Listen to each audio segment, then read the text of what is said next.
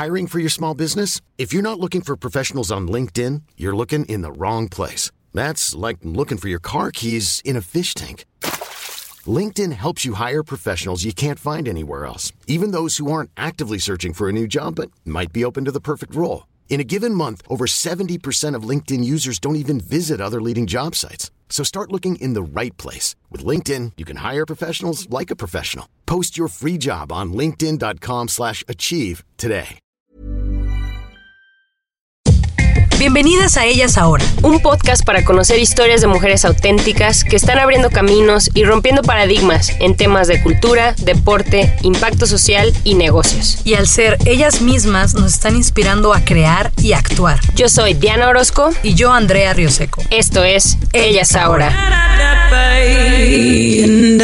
Amigos, una disculpa de antemano. El audio de la entrevista no es el ideal, ya que fue una llamada cuando Ana tenía gripa y yo estaba en un lugar con mucho eco y no tan buen wifi. Agradecemos su comprensión y esperamos que les guste mucho a pesar de esto. Gracias. Hoy nos estamos enfocando en el arte, a través de una mujer que ha logrado abrirse paso en Estados Unidos haciendo lo que le apasiona. Ana Ramírez González nació en la cuna del Bajío mexicano, en León, Guanajuato. Ana estudió cine, es animadora experimental por el Call Arts, mismo que fue fundado en 1961 por Walt Disney. Ana ha colaborado con empresas como Google, DreamWorks TV y Jib Jab. Fue parte del equipo de animación de la película Coco, la ganadora del Oscar a Mejor Película Animada en 2018. Ana está dentro de la lista de Forbes de 100 mujeres más poderosas de México y la ha catalogado dentro de las 5 mentes creativas to watch. ¿A qué jugabas de niña?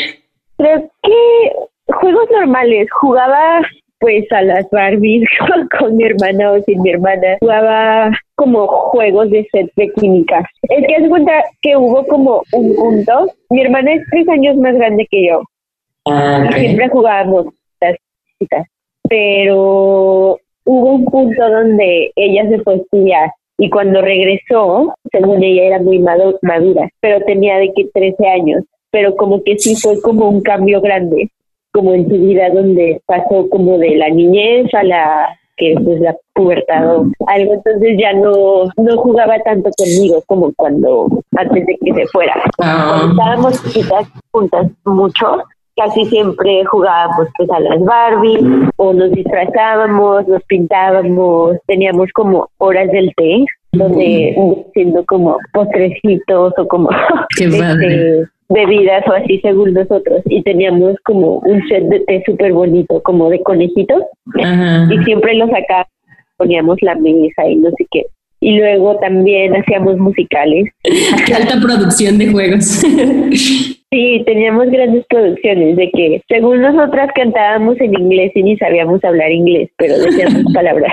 O cosas así pues no sé éramos muy creativas. Hacíamos picnics también en un árbol que estaba fuera de nuestra casa cuando nos mudamos. Y luego ya después como que jugué, empezaba a jugar ya yo sola cuando mi hermana como que ya creció según ella fue cuando empecé yo a jugar como con ajá como con kits de química y juegos de eh, digo cómo se llama cochecitos de control remoto y Wow. cosas así Y tu familia entonces es como muy creativa, ¿no? Artistas. He leído por ahí. ¿Tú crees que desde chiquita te inculcaron esto de, del arte? Sí, yo creo que sí, de alguna manera. O sea, mi mamá como que siempre fue muy artística y de hecho mi hermana y yo estábamos chiquitas, mi mamá nos cuidaba, o sea, era de que se quedaba en la casa con nosotros y su trabajo pues era atendernos a nosotras, como quien dice, porque quería estar ahí para nuestro crecimiento y todo eso, ¿sabes? Ah, Cuando mi hermana se fue a la escuela, se fue de la casa como a estudiar, mi mamá regresó a la escuela y empezó como a estudiar cosas que siempre le habían interesado. El problema es que cuando ella estaba chiquita, yo creo que culturalmente no era muy común darle a las mujeres estudiar lo que ellas quisieran, ¿sabes? Claro. Entonces, mi mamá tuvo esa oportunidad de estudiar las cosas que ella quería estudiar, porque creo que mi abuelito pensaba que ella nada más se iba a casar y ya era su único trabajo, ¿sabes? Claro. Pero pues ella, mi mamá siempre fue como que tenía algo más que dar y ofrecer y como que siempre le gustaron las cosas muy artísticas y siempre fue muy manual. Cuando yo tenía como siete o algo así, abrió una dulcería y hacían piñatas y cosas así. Entonces todo eso era porque a ella le nacía, ¿sabes? No, tanto como Para expresarse. Claro, entonces cuando regresó a la escuela, pues estudió diseño floral y luego empezó como a tomar más cursos y abrió su propio negocio y ahora pues hace como planeación de eventos, pero se encarga ella más como del diseño como integral floral y renta de mobiliario y muchas cosas esas ella las diseña y las manda a hacer con herreros o carpinteros o así, pero igual vienen de ella, ¿sabes? Sí, qué Sí. padre. Yo creo que sí, de- definitivamente eso influyó en ti, ¿no? Sí, pues sí, porque yo seguía en la casa cuando eso pasó. Entonces, y aparte te digo que siempre como que fue muy artística y tenía buen gusto y le encantaba decorar la casa y siempre estaba como cambiando cosas. Y aparte mi hermana y yo de chiquitas patinábamos, íbamos a competir y así en hielo. Eso también como que era una forma de expresión artística y cada competencia o rutinas nuevas que teníamos era como muchas formas de arte juntas, ¿sabes? O sea, es, es como danza, pero tienes que tu música, tu rutina, diseñábamos nuestros vestidos y creo que, o sea, eso me enseñó mucha disciplina, pero también como que me ayudó a desarrollar como esa sensibilidad más artística. Órale, entonces qué padre. De hecho, sí me acuerdo cuando eh, trajeron la pista de hielo a León, que así fue, fue así como toda una cosa de que wow, ya hay pista de hielo y todo el mundo ahí estábamos. Qué Era mi segundo hogar. Ay, qué padre. Oye, ¿y cómo es que tú entonces decides estudiar? Estudiaste arte, ¿no? Y, pero ¿cómo es que decides ser como diseñadora o de dónde nació eso? ¿Estabas en la prepa o cómo es que encontraste que por ahí era como te querías expresar? De hecho, estudié cine, no estudié arte, desde que me acuerdo. Bueno, al principio, según yo, quería ser astronauta. Luego me dijeron que tenía estudiar mate o saber o ser buena en mate y dije como mejor no. y luego como que me empecé a interesar como en las artes y así y quería estudiar música y de hecho mucho tiempo fui a un conservatorio de música en León Mm. como unos cuatro años o algo así y iba como seis horas al día. Wow. Bueno, igual fue menos tiempo, son como tres años creo, tres, algo así, pero fue en hace cuenta y finales de secundaria y iba mucho tiempo, ¿sabes? Y como que para todo el tiempo que invertía en mis clases y el tiempo que estaba en la escuela de música y así, como que la verdad no era nunca tan buena. O sea, Mm. aprendí como a cantar y a tocar como la guitarra y así como decentemente, pero no nunca fui como excepcional en, con los instrumentos. Y creo que mis papás como que se daban cuenta de eso, pero yo era muy terca y yo de que no, sí, solo es como porque estoy cansada. Cuando Ujú. tenía practicar así, no lo hacía, me daba muchísima flojera, porque como Mm. que no se me daba tanto. Sí. Y ellos como que ya habiendo teniendo la experiencia de verme cómo disfrutaba yo patinar, por ejemplo, como que sí, Todo lo comparabas a eso. cuenta. ¿no? Ujú. ajá, se daban cuenta que igual no era algo que me llenara tanto como yo pensaba. Y pues sí, tenían razón. O sea, ya después como mi mamá fue la que me sugirió que tomara una clase de dibujo y yo como que no quería al principio porque dije, no, porque sabes de que yo quería estudiar música y así, pero me metí a esa clase de dibujo y me encantó y así. Pero luego yo no me veía como artista como de estudio, ¿sabes? Como de hacer como fine art o cosas así. O sea, se me hace súper, a veces me dedico a hacer cosas así, pero a mí siempre como que me gustó mucho el cine. O de prepa y secundaria como que era mi máximo de la vida ir a Blockbuster y rentar las películas con la portada más rara y de que ah, y durar todo el fin de semana de que viendo películas y así. Y mis papás creo que en ese tiempo sabían que estaba viendo, que como no podían ver la portada, era de que una película de gringa o eh, europea de un músico de no sé qué, ¿sabes? Pero me encantaban las películas como De arte. súper oscuras Ah, wow. de hace mucho tiempo como de no sé cantantes de barroco y que de historias trágicas no sé como que siempre tuve como una admiración muy grande por el cine que como que yo no sabía estar porque no sabía que era algo viable para mi futuro sabes o sea nunca pensé que fuera algo que yo pudiera hacer solo me gustaba mucho y lo apreciaba mucho y cada año era súper intensa y hacía todo lo que podía hacer para ir toda la semana al festival de Guanajuato. Iba de que a San Miguel y luego a Guanajuato y de que iba a todas las pláticas de que veía todas las películas de que obligaba a mis papás o a quien quisiera ir conmigo y era así era mi máximo del año, así como que era lo que me daba muchísima emoción.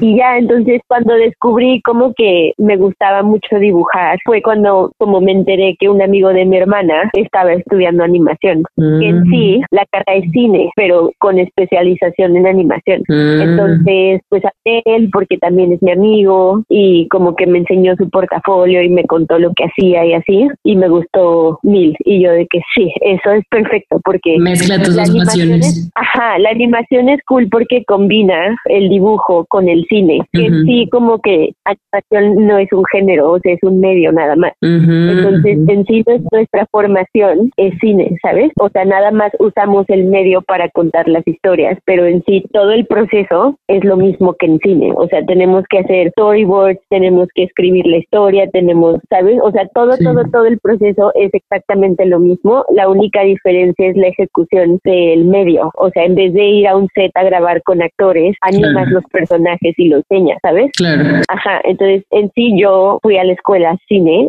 pero animación ha sido mi medio hasta ahora. Pero ah. algo que gustaría a lo mejor hacer cine de acción real también o trabajar en, algo no animado. Claro, wow, ahora sí que eso tampoco sabía de ti. Y bueno, lo que sí hay mucho en medios de sobre tu historia es que intentaste eh, el primer año aplicar a este a Cal Arts y que no pasaste y que luego te fuiste a Francia y luego regresaste y lo volviste a intentar y ahora sí pudiste, ¿no? Entonces, ¿qué es lo que pasó en ti? Porque mucha gente a veces intentamos algo y dices, bueno, si no fue, fue por algo, es una señal y no es por ahí, ¿no? Pero tú eh, me llama la atención que dijiste, ah, no, pues lo vuelvo a hacer. ¿Qué pasó en ti en ese momento? ¿O por qué volviste a intentarlo? ¿En qué trabajaste en, en Francia? Cuando estaba en Francia, la pasé súper bien.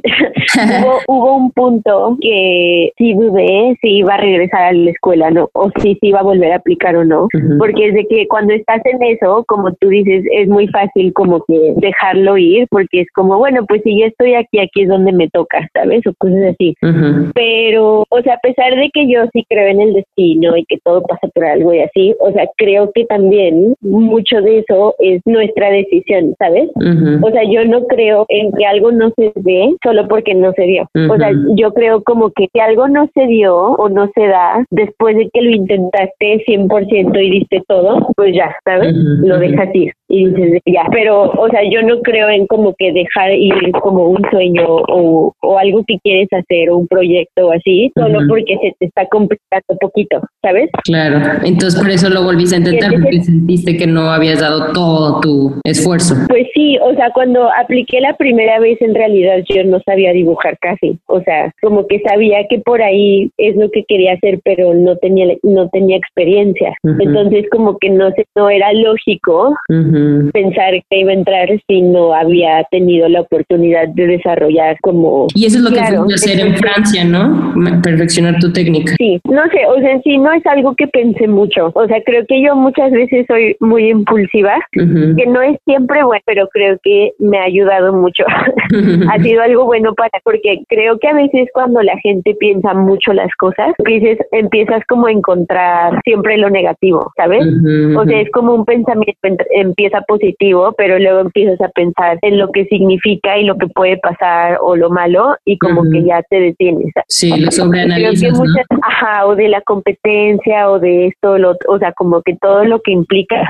Y creo que a mí como que nunca, nunca pienso en esas cosas. O sea, simplemente si siento que algo se siente bien como en mí o en mi corazón o así, como que lo hago. La intuición, ¿no? Fíjate que justo te iba a preguntar eso, que cómo le hiciste para justo en una escuela como esta, como CalArts, de tanta pues renombre, donde hay mucha gente muy talentosa, ¿cómo le hiciste para primero encontrar tu propio como estilo y voz y para resaltar también, o sea, para que te hayan escogido hacer prácticas en Pixar? Sí, pues no sé, estoy trabajando mucho, o sea, muchas de esas cosas, la verdad, ni yo las sé contestar porque creo que yo también he tenido mucha suerte, ¿sabes? O sea, son como tres cosas, según yo. Como poquito de suerte, otra es como el tiempo, ¿sabes? Como el timing. Y la otra es mucho trabajo.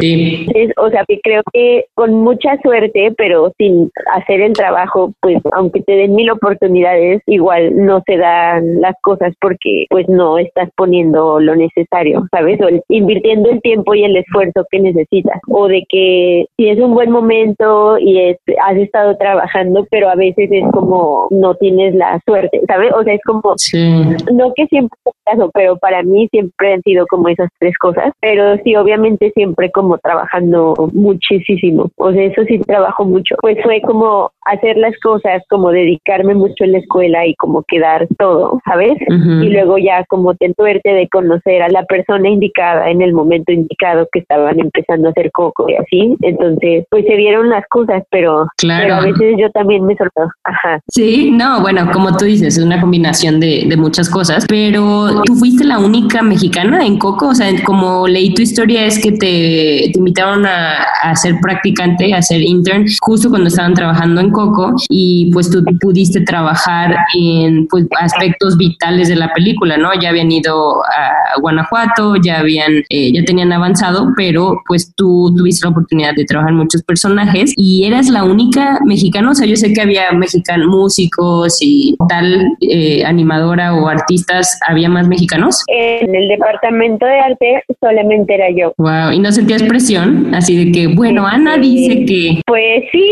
pero no sé, o sea, creo que fue un momento, era muy nuevo para mí, o sea, yo como que daba lo mejor que yo podía a mis posibilidades en ese momento sabiendo lo que sabía y pues yo hice lo mejor, ¿sabes? Obviamente siempre sentí presión como que yo sentía que sí te apoyaban mucho en mí para muchas cosas como culturales. Y también yo quería como hacer el que pudiera ser precisamente porque como no había muchas más personas de México, no quería yo que, se, que eso como que me hiciera sentir mal en el futuro por no haber dicho cosas o no haber como hablado de mi experiencia o no haber como dado consejos o decirles que algo estaba mal o cosas así, ¿sabes? Entonces yo como que intenté hacer lo mejor que yo pude. Ahorita, mirando atrás, creo que igual pude haber hecho aún más. ¿Sabes? Pero es porque ya tuve esa experiencia y otras fechas, ajá, que como que te enseñan o te dan la confianza de en el futuro hacer tu trabajo mejor. Entonces, en ese tiempo no la tenía, pero di lo más que pude y, hice lo mejor que pude en el momento donde estaba en mi vida. Pero sí sentía presión, claro que sí. Sí, ¿no? Estabas muy chava, eras literal la embajadora de México ahí en Pixar. Oye, ¿y qué fue lo más como, esto entiendo yo que es como lo más retador y lo que más te enorgulleció? Cuéntame un poquito de cuando tus papás la vieron o cuando la viste acá en México o cuéntame así como un momento especial que se te puso la piel chinita. Pues vi la película mil veces. de hecho, para momento del estreno como que ya no la quería ver porque a lo largo del proceso, sí, a lo largo del proceso la vemos todo el tiempo, ¿sabes? O sea, tenemos que ver lo que le decimos los reels, que es como el estado actual de la película no terminado. Entonces son como puros dibujos de storyboard con editado que los editores arreglan y eso lo tenemos que estar viendo como para inspiración, para referencia, para ver qué es lo que estamos diseñando, ver los momentos y es como a lo que vamos siempre. Entonces, y esos reels cambian siempre. La historia que tuve no es la que yo vi casi todo el tiempo, ¿sabes? Mm, o sea, la cosa es que en estas, con estas películas y así, no es lo mejor, pero siempre están cambiando. O sea, es casi que empieces tú con una idea de una peli y digas de que tengo mente y luego sea tal cual, ¿sabes? O sea, siempre como que están siempre como cambiando, evolucionando. Luego a alguien se le ocurre una idea y de que sí hay que hacerlo y luego cambia muchas de la historia. O sea, todo el tiempo que estás en la peli, si dura seis años en hacerse o cuatro o cinco, todo el tiempo está cambiando. Sí, cambiando. Sí, Entonces, y por el proceso de Pixar, ¿no? Que teniendo todos los recursos, teniendo tanta apertura y flexibilidad creatividad, sí me imagino todo lo que dices. O sea, ahorita de hecho eso queremos que cambie y ser más efectivos porque también no es bueno durar tanto tiempo sin saber qué peca pero nunca se acaba. Pero precisamente por eso a veces es mejor como terminarla antes. O sea, siempre llega a un buen punto, lo cual es bueno tener el tiempo, pero también a veces se gasta mucho tiempo y recursos también. Entonces, bueno, el punto es que bien viendo esos reels y así, pues ves mil versiones de la película y a la mera hora a veces a veces hay bromas o momentos o así que te gustaban y como que te que al final los quitan y es como ay estaba mejor ah, tenía esto o de que estaba mejor la otra versión o cosas así, pero siempre esos cambios se supone que tienen que servir la historia y a veces no funcionan o no son necesarios. Pero sí con Coco me pasó mucho de eso, que había como cosas que a mí se me hacían súper chistosas o así, que las quitaron. Entonces era como, oh, ¿por qué eso y pusieron esto o así? Entonces es difícil ver una película en la que duraste tanto tiempo en ojos frescos, ¿sabes? Claro. Pero lo padre es que luego puedes como vivir la experiencia por medio de otra persona que no sabe nada de la película. Entonces, para mí fue padre en la premier que invité a mi familia a verla. Todos vinieron a San Francisco para ir a la premier y mis papás estaban súper contentos y mi hermana también. Fue como padre ver como lo que ellos pensaron y luego ya después que salió la película en México y mi familia fue así, rentaron una sala completa para irla a ver. ¡Qué padre! sí, más como, como la experiencia de ellos lo gozaste tú, de que estabas orgullosa de yo trabajé en eso. Claro, sí, yo no he vuelto a ver la película, creo que... Sí, sí me quedó claro. O sea, yo nunca la vi en el cine, pero me gusta mucho escuchar como la opinión de las personas o cuando me dicen que les gusta mucho o así, o sea, siento muy bonito. Ay, sí, qué padre, vivo, qué orgullo. Vivo mi experiencia a través de ellos. Qué padre. Sí, de hecho, pues cuando yo supe de ti, o sea, hasta yo me emocioné, o sea, no me decir, ay, wow, es de León, wow, trabajó en Coco, wow, está en Pizza, así como que me emocioné nada más de la idea de ti, ¿no? Entonces, qué padre que, que tú también como que sientas eso a través de las otras personas, de lo que te comentan. Y después de ahí, no seguiste en Pixar, ¿verdad? O sea, te fuiste a Google y Jeep Jab y así? O sea, ¿no te quedaste ahí? Ah, no, no, yo nada más hice mis prácticas por tres meses y luego regresé a la escuela. Estando en la escuela me faltaba un año, entonces regresé a terminar como todos mis créditos, como mis requerimientos, hace cuenta de que en realidad todo era súper artístico. Mi último semestre, creo, me ofrecieron unas prácticas en Cartoon Network, pero no las porque tenía muchísimo trabajo, estaba súper cansada, me quería enfocar en mi portafolio porque estaba en una vista de estudiante, entonces no quería que, eso afectara como el tiempo que yo necesitaba para ponérselo al portafolio que iba a usar para aplicar a lugares después de la escuela. Entonces la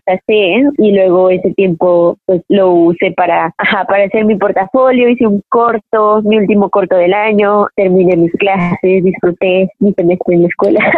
Y terminando, hace cuenta que ese día, ese año también hubo año del portafolio. Cada año lo hacen. Así fue como conseguí mis prácticas en Pixar por el día del portafolio. Entonces fue día del portafolio y en ese día me hablaron de Jeep Job y me hablaron de Google y me hablaron de Disney TV.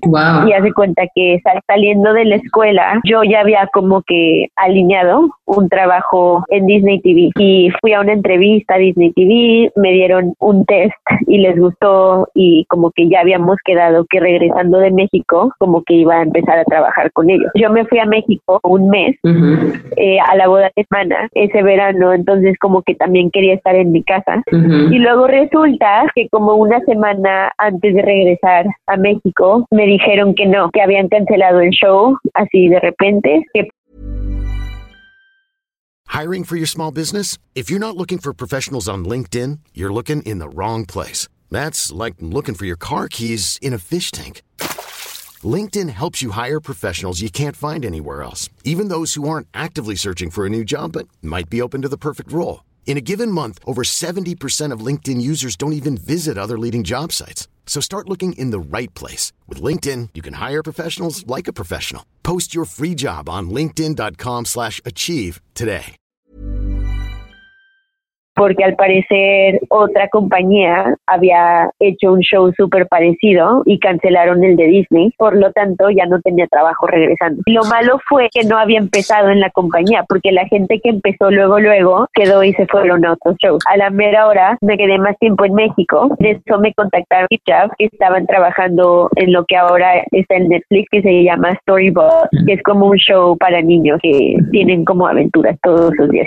un amigo mío estaba haciendo como dirección de arte para, para eso, algunos episodios y me contactó que si quería hacer como una secuencia que iba a ser basada en México para su show. Y yo sí, súper bien. Eso hice casi todo ese tiempo que me quedé extra en México, como un otro mes y algo así. Entonces hice freelance para Jeep Jab, pero cuando regresé a Estados Unidos, como que no sabía qué hacer. Me cambié de casa, o sea, como a Los Ángeles, ya fuera de donde estaba la escuela. Y ya como que o seguí trabajando en mi portafolio, aplicando a mis lugares, tomé mil test de muchísimas compañías diferentes. O sea, volví a aplicar a Cartoon Network, pero pues ya tenía nadie. Yo apliqué a Nickelodeon también, a muchos shows diferentes, apliqué, ay, no sé, a todos lados, mil veces aparte. Ajá, y así contrataba y yo, no.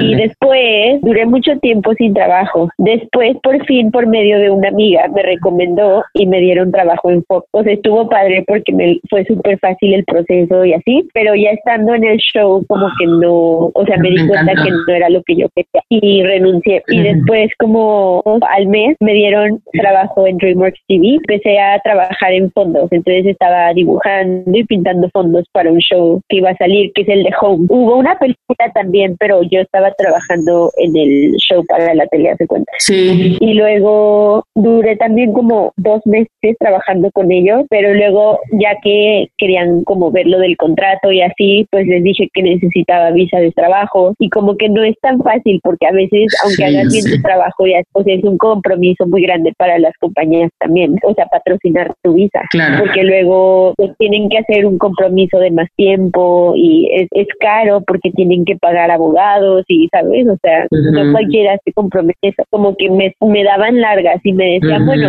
haz como otro con nosotros y luego ya vemos y mm. total que pues yo gano casi tiempo, entonces renuncié otra vez. Después apliqué a Google, les mandé un mail, me dieron un test y luego hice freelance para ellos como dos meses y luego estaba ya en pláticas como para irme a vivir a San Francisco y trabajar tiempo completo. Y en eso me hablaron de Pixar otra vez. Pues sí, es lo que te iba a decir. ¿Cómo le hacen los de Pixar después de haber trabajado contigo? O sea, ¿cómo fue que volvieron? Era el mismo proyecto, todo el tiempo estuve en Coco. Ah, ok. Entonces fue como ya 20 de tiempo completo. Ajá, yo cuando hice prácticas estaban trabajando en Coco. Después, el tiempo que yo me fui, pusieron Coco en pausa porque tenían otras películas que eran prioridad y mm, como que poco pasó unos cambios, entonces como que mucha gente los pusieron en otros proyectos y pusieron a Coco en pausa.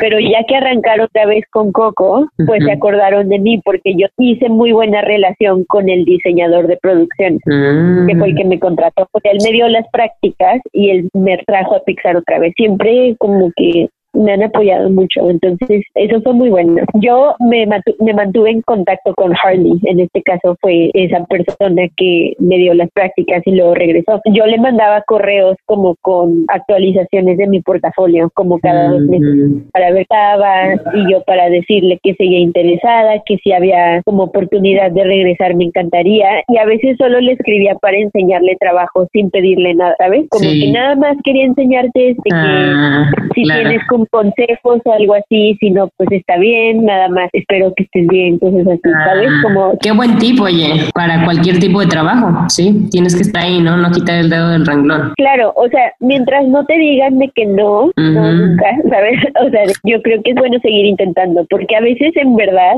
no hay necesidad de que alguien, o sea, de contratar a alguien. Entonces, muchas veces creo que nos lo tomamos personal cuando realmente no es personal, es que no necesitan. Pero si es como una compañía campaña en realidad te interesa, yo creo que es bueno como recordarles periódicamente que sigues interesada por si algún día alguien se va, tener a alguien mal a la mano. Porque en sí cuando alguien se va, no es como que, o sea, aunque tengan tu portafolio como en archivado, no van a tomar molestia de hablarle a cada persona a ver si está ocupada o no. ¿Sabes?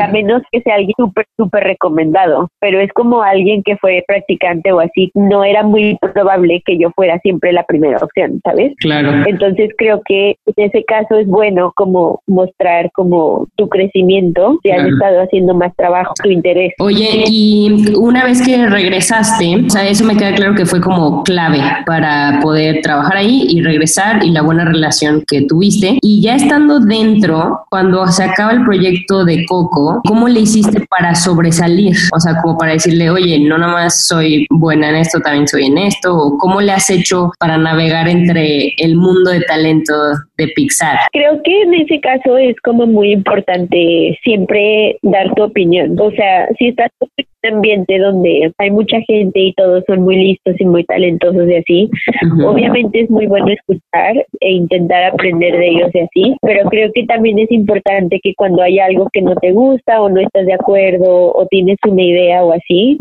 o sea, expresarlo, ¿sabes? Creo que a mucha gente como que le da mucho miedo hablar en público o expresar su opinión porque sienten que no es requerida. Pero si estás en un ambiente donde quieren que la gente crezca y quieren como apoyar a la gente y escuchar ideas y están abiertos de verdad, entonces no tienes por qué detenerte cuando sí tienes algo que decir. O sea, creo que yo intento ser muy prudente, pero también muchas veces cuando yo no estaba de acuerdo con algo y más por esa responsabilidad que te digo que sentías, siendo como muchas la única persona mexicana en el cuarto y no donde sea, como que siempre como que intentaba hacer que me escucharan, ¿sabes? Cuando era algo que yo creía importante. Y mm. también creo que muchas veces personalidad, o sea, como hacer tu trabajo bien. Entonces trabajaba mucho, como yo estaba a expresar las cosas que me molestaban o que me gustaban y, y, tener una buena relación con la gente. Sí, sí, sí, te entiendo. Pero, o sea, como que aprendiste la, importancia de speak up, ¿no? O sea, de decir si algo me parece o no me parece, lo voy a decir y a veces eso es lo que la gente pues recuerda sobre ti, ¿no? Que no nada más eres súper talentosa, pero que también tienes una opinión y pues no nada más por opinar, pues, sino si tenías como argumentos, como que eso es lo que me suena. Sí.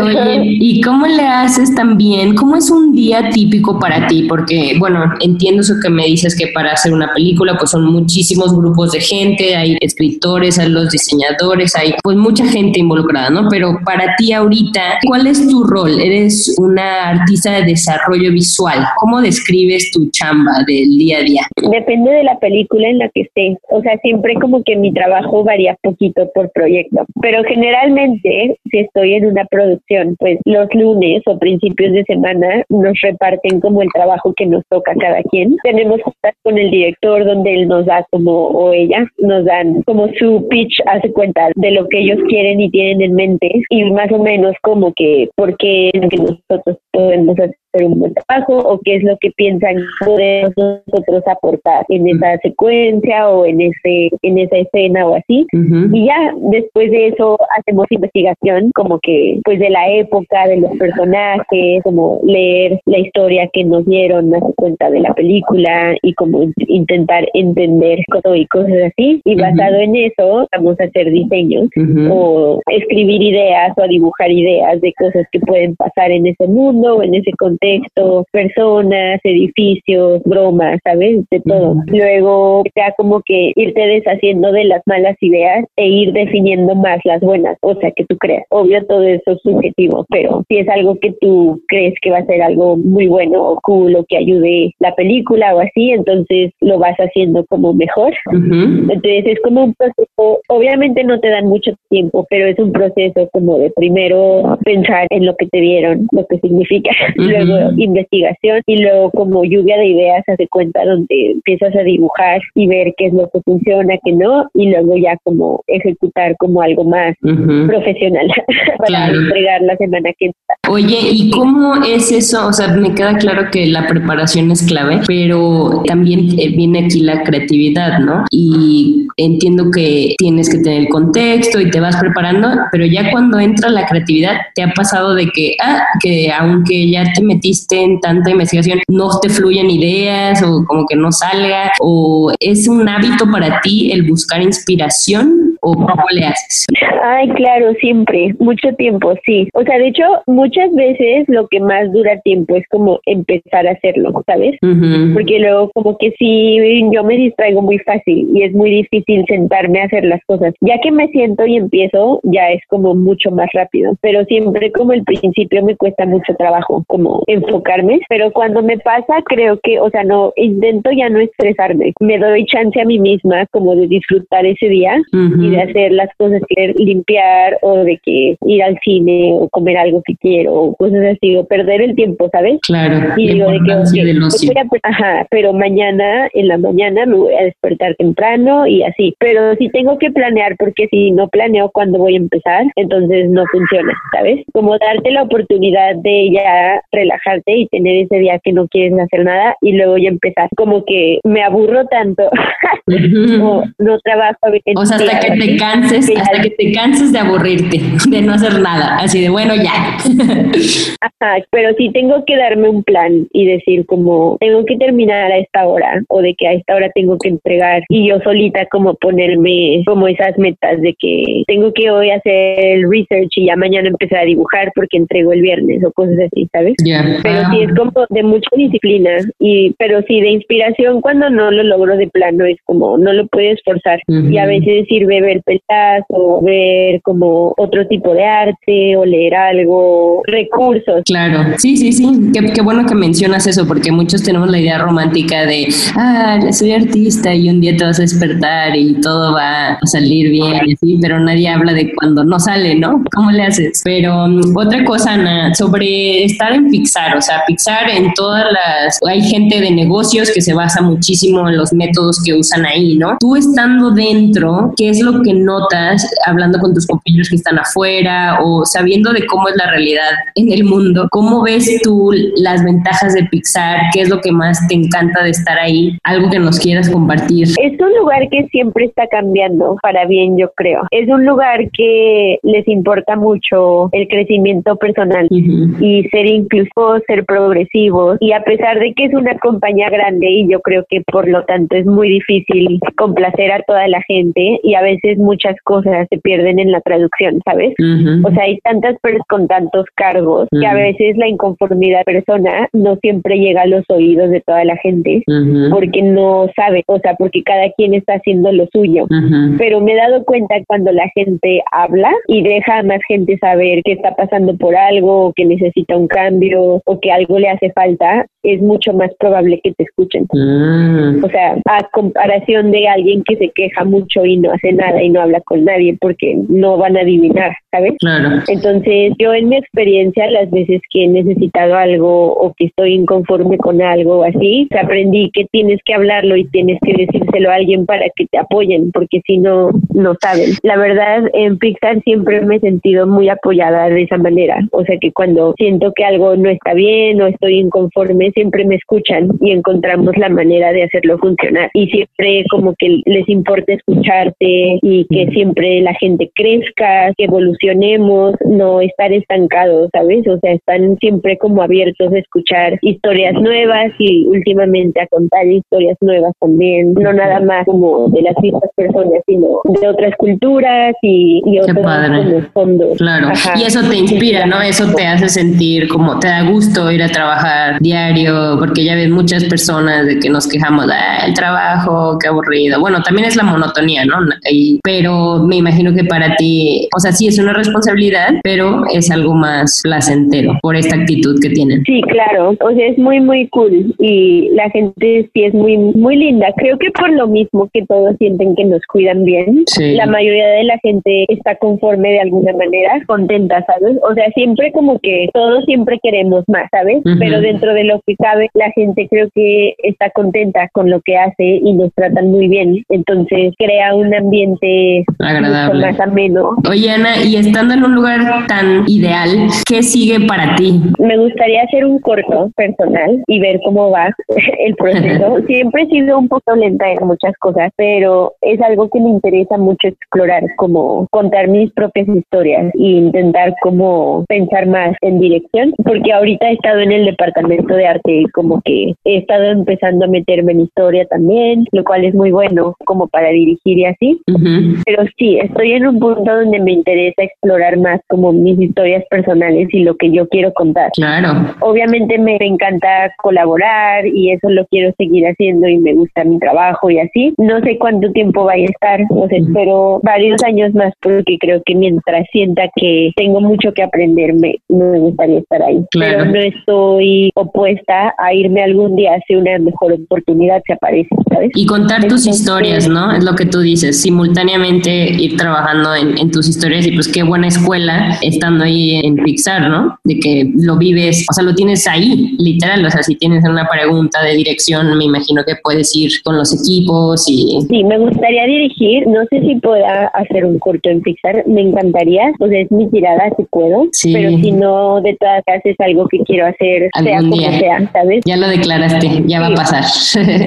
Oye, Ana, y otra pregunta. Eh, bueno, a ti te encanta el cine, y pues ya ves, Cuarón ahorita con Roma está con todo lo que da, y pues antes de él también. O sea, ahorita los mexicanos eh, me da la impresión que en Hollywood pues estamos muy bien posicionados. ¿Tú cómo te sientes al estar en el negocio y ser mexicana? Como que te, sí te da más inspiración de decir, ah, pues sí se puede. Eh, no, sí, claro. O sea, yo he sido súper, súper fan de Cuarón desde que salió La Princesita. Yo también, me gustaba esa. Era mi película favorita. Sí. No sabía que era de Sí, él ya hasta después. Sí, mi hermana y yo la descompusimos de tanto verla porque me Ah. encantaba. Y como que he, he seguido como que todas sus películas y lo vi en el Festival de Guanajuato una vez y a Alejandro González Iñárritu también. También Guillermo del Toro, soy súper fan. O sea, como que tenemos ejemplos muy poderosos como de cineastas mexicanos, pero en realidad no hay tanto, ¿eh?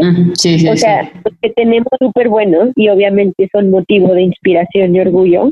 Pero lo que me da tristeza también es que todos lo hemos tenido que hacer fuera, Ah, claro. porque en México no hay recursos, no hay apoyo para eso, o sea, no existen las becas para el cine, las escuelas como que tampoco son tantas y no, tienen los programas necesarios como para que la gente realmente salga preparada. Entonces, o sea, creo que lo que me gustaría es que, o sea, yo personalmente me encantaría algún día poder llegar a un punto donde pueda invertir en la educación mexicana para, para el cine y las artes. Claro.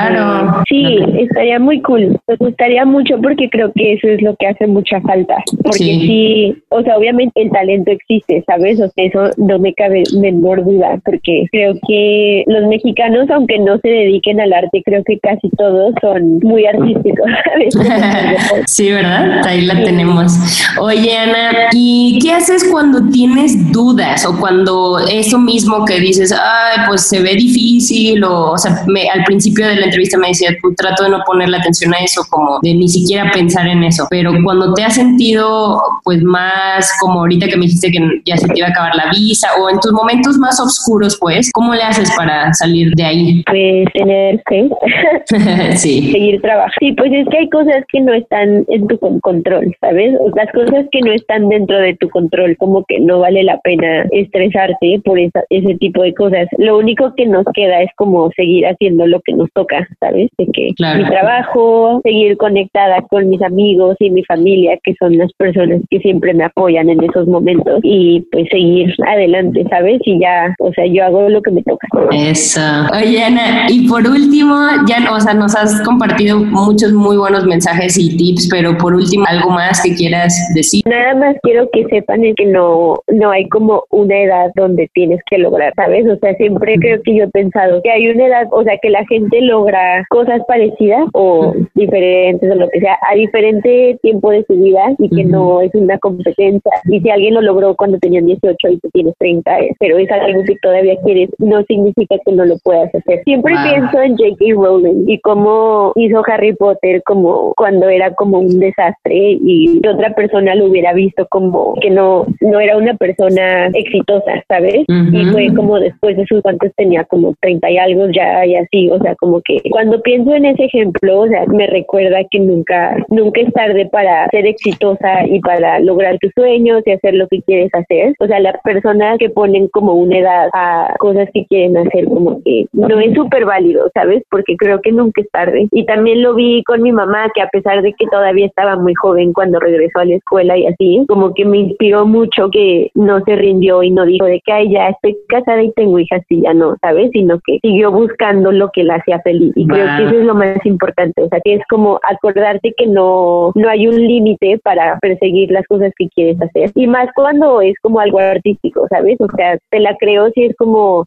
algo atlético, que es de que hay un límite, porque a veces sí es como hasta dónde da tu cuerpo, ¿sabes? Pero para algo como dibujar o cine o cosas así, o sea, como que tienes mucho más tiempo para hacerlo. Entonces, que no los limite nunca le das o haber tenido otro camino que los atrasó o lo que sea. O sea, eso es como muy importante que no les no piensen en eso básicamente. Y también como de usar las redes sociales creo que es súper súper útil como actualizar su Instagram, tener blogs, tener páginas y compartir su arte en sus redes sociales así. Se me hace como un poco irónico que yo esté dando este consejo porque yo no soy tan buena haciendo eso, pero yo he visto a mucha gente que ha conseguido sus trabajos por medio de compartir su arte en redes sociales. Tengo amigos que empezaron a estudiar cuando ya eran de que súper populares en las redes sociales porque compartían sus dibujos, hacían cómic o hacían cortitos o como experimentos de animación y los subían siempre a Instagram, Tumblr, Twitter,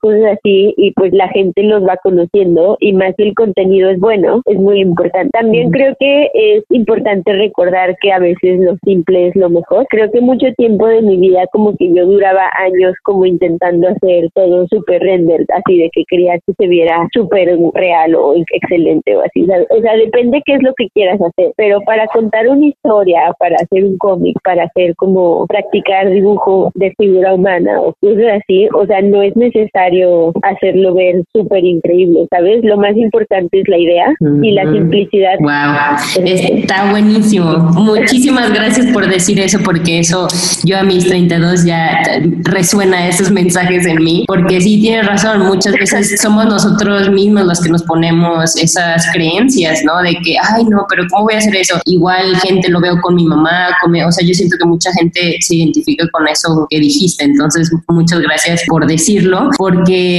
es eso, ¿no? El, de que no te estreses y a veces te bloqueas por lo mismo y pues nadie te está diciendo nada, ¿no? Y el eso de que definas el éxito para ti, que definas cuál es tu versión de éxito. Muchísimas gracias, Ana, y qué gusto conocerte, la verdad, y me encanta también que te ves que eres muy sencilla y humilde, porque pues has logrado mucho y, y, pues muchísimas felicidades. Fue padrísimo hablar. Muchas gracias, Ana. Ay, muchas gracias a ti. Espero haya sido informativo. Sí, súper. Gracias, Ani. Que te mejores. Gracias por escuchar Ellas Ahora. Ayúdanos a inspirar a más personas descargando nuestros episodios y compartiendo nuestro contenido en tus redes sociales. Ellas Ahora es para ti. Porque ahora es tu momento. Ever catch yourself eating the same flavorless dinner three days in a row? Dreaming of something better? Well, HelloFresh is your guilt-free dream come true, baby. It's me, Kiki Palmer. Let's wake up those taste buds with hot, juicy pecan-crusted chicken or garlic butter shrimp scampi. Mm. Hello Fresh. Stop dreaming of all the delicious possibilities and dig in at HelloFresh.com. Let's get this dinner party started.